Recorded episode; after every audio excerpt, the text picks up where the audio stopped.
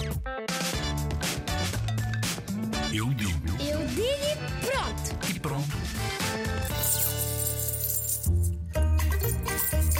Eu acho que o dinheiro também é bom porque podes comprar coisas, mas às vezes não tens de, tens de gerir o dinheiro, porque senão tu ainda podes acabar com uma crise de dinheiro e ficares muito louco por dinheiro, comprares, comprares, comprares e tipo colecionares coisas, coisas e coisas e é um dia em que tipo podes morrer por colecionares tantas, tantas coisas e, e o dinheiro pode ser fixe, mas também é um vício.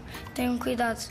Nós também podemos comprar coisas, só que as coisas que não precisamos temos que ter muito cuidado, porque se comprarmos tipo brinquedos, ah, lápis, computadores, jogos, nós gastamos todo o dinheiro nisso e, e nunca mais vamos ter dinheiro para comprar coisas importantes para a nossa vida, tipo xaropes, se precisarmos, comida, roupa, medicamentos e, e o dinheiro ah, não só compra coisas que precisamos, como também pode tratar da nossa vida.